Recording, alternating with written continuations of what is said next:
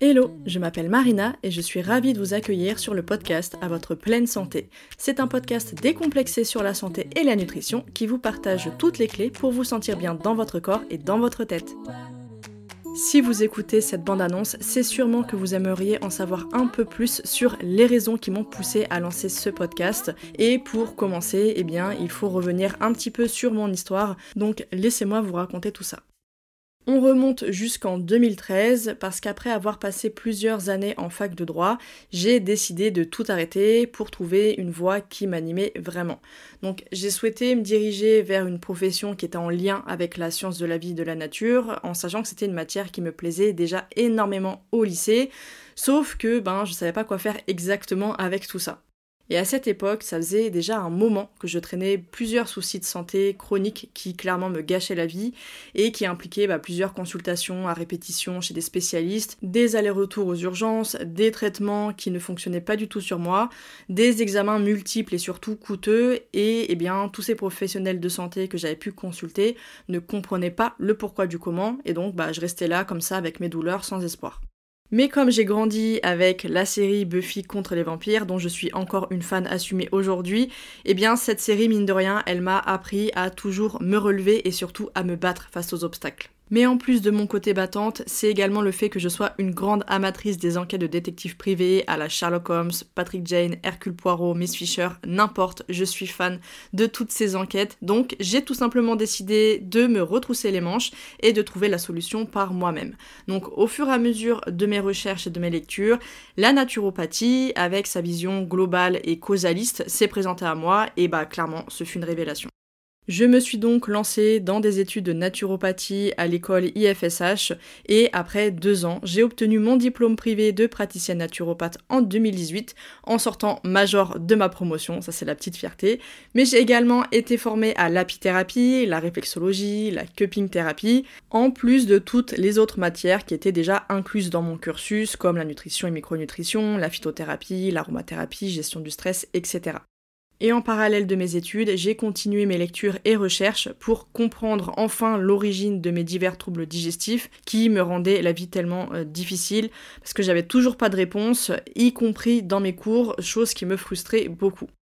Et c'est ainsi que j'ai découvert le phénomène d'hypochloridrie et l'impact d'un manque d'acidité gastrique dans l'estomac, que j'ai décidé d'aborder dans mon mémoire de fin d'études où je présentais un protocole que j'avais créé et testé sur moi-même et qui avait enfin fonctionné après tous ces multiples échecs. D'ailleurs, je vous raconte tout en détail sur mon histoire, mon vécu par rapport à tous ces troubles digestifs, qu'est-ce qui m'est arrivé concrètement et comment je m'en suis libérée dans l'épisode 38 du podcast. Et depuis, j'ai accompagné des centaines de personnes en consultation, plus précisément sur les troubles digestifs dans lesquels eh bien, je me suis spécialisée, notamment par rapport à mon vécu. On arrive à un deuxième événement qui a eu un impact majeur sur ma vision et mon approche en termes de santé et je parle de mon burn-out en 2019 ainsi que le deuxième en 2021 qui m'ont conforté dans mon choix d'arrêter les consultations individuelles en 2022 et d'accompagner les personnes différemment en trouvant un compromis entre euh, ce qui me convient à ma propre santé mentale et ce dont les personnes ont besoin pour avoir des résultats et se sentir mieux. Parce que oui, en fait, en plus de mon métier de naturopathe et conseillère en nutrition, je suis également créatrice de contenu autour de la santé et du bien-être depuis 2017, d'où la création de ce podcast en 2020 pour accompagner et donner des pistes aux personnes qui se sentent perdues face à leur santé ou leur alimentation. Et c'est suite à mon premier burn-out, mais aussi avec les différents parcours de mes clientes que j'accompagnais, que j'ai vraiment pris conscience de l'impact de la santé mentale sur la santé physique. C'est pourquoi j'ai décidé de m'intéresser davantage à ce sujet et de me spécialiser dans le lien entre cerveau et santé digestive que je trouve hyper hyper passionnant. D'ailleurs, c'est en commençant à prendre soin de ma propre santé mentale et en débutant une psychothérapie que j'ai pu faire les liens avec les différents troubles de santé physique que j'ai pu avoir et certains traumas ou périodes très difficiles que j'ai pu vivre. Honnêtement, ça m'a mis une claque et je regrette sincèrement que cet aspect ne soit pas suffisamment mis en avant dans la médecine et naturopathie moderne, contrairement aux médecines traditionnelles ancestrales qui mettent en avant ce lien psychosomatique dans les pathologies. Aujourd'hui, je suis donc convaincue de la nécessité d'une approche globale des troubles de santé. C'est pourquoi j'accorde autant d'importance au bien-être mental et émotionnel qu'au bien-être physique. Et c'est la raison pour laquelle j'en parle de plus en plus sur le podcast et mes différents contenus à travers les réseaux sociaux et que j'insiste toujours sur le soutien du système nerveux et de la santé mentale lors de l'apparition de troubles ou de pathologies quelles qu'elles soient. Enfin, concernant mon autre spécialité qui rejoint les deux autres, à savoir la nutrition, mon approche a également énormément évolué. Au début, ma relation avec l'alimentation était plutôt simple, jusqu'à ma vingtaine où j'ai souffert de boulimie, un trouble que je compensais avec beaucoup de sport à côté. En fait, la nourriture était devenue un vrai refuge émotionnel qui me permettait de fuir ce que je traversais à cette époque. C'est d'ailleurs peu de temps après que mes soucis digestifs ont commencé, mais je vous raconte tout ça dans l'épisode 38. Avec ces troubles de santé digestifs, j'avais également une multitude d'aliments à éviter et l'approche hygiéniste assez stricte chez certains naturaux que j'avais pu consulter mené direct à un nouveau trouble du comportement alimentaire, à savoir l'orthorexie.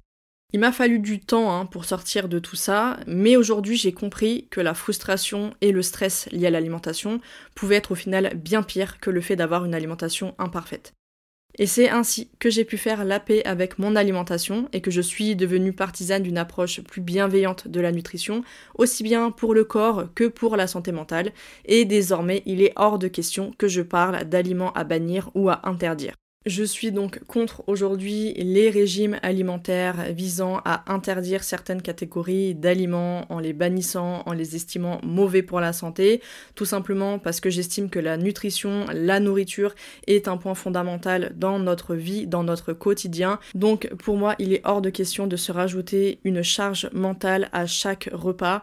Et au-delà de ça, je suis une gourmande par nature. Mon papa est italien, napolitain, ma maman normande. Donc chez nous, la et euh, le fait de prendre de bons repas conviviaux en famille, c'est la base et c'est clairement hyper important pour la vie sociale. Un point qui est très souvent banalisé et qu'on sous-estime dans la santé physique et la santé mentale.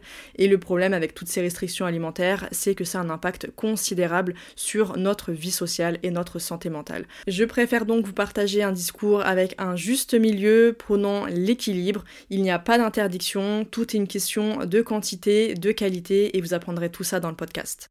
Maintenant, vous comprendrez pourquoi je parle toujours de pleine santé et pas uniquement de santé physique. Et d'ailleurs, je voulais terminer tout ça avec la définition de l'Organisation mondiale de la santé qui définit la santé comme un état complet de bien-être physique, mental et social et qui ne consiste pas seulement en une absence de maladie ou d'infirmité. La santé est donc prise dans sa globalité. C'est pourquoi ma mission à travers ce podcast sera de vous aider à comprendre votre corps ainsi que les différents besoins qui se cachent derrière vos symptômes, aussi bien sur le plan physique, physiologique que mental et social, tout en vous partageant mes conseils pour faire la paix avec la nourriture via une approche bienveillante de l'alimentation, sans culpabilité, sans frustration, 100% plaisir. Je vous donne donc rendez-vous chaque mercredi pour faire le plein de vitalité et de sérénité au quotidien, car la pleine santé se trouve entre vos mains.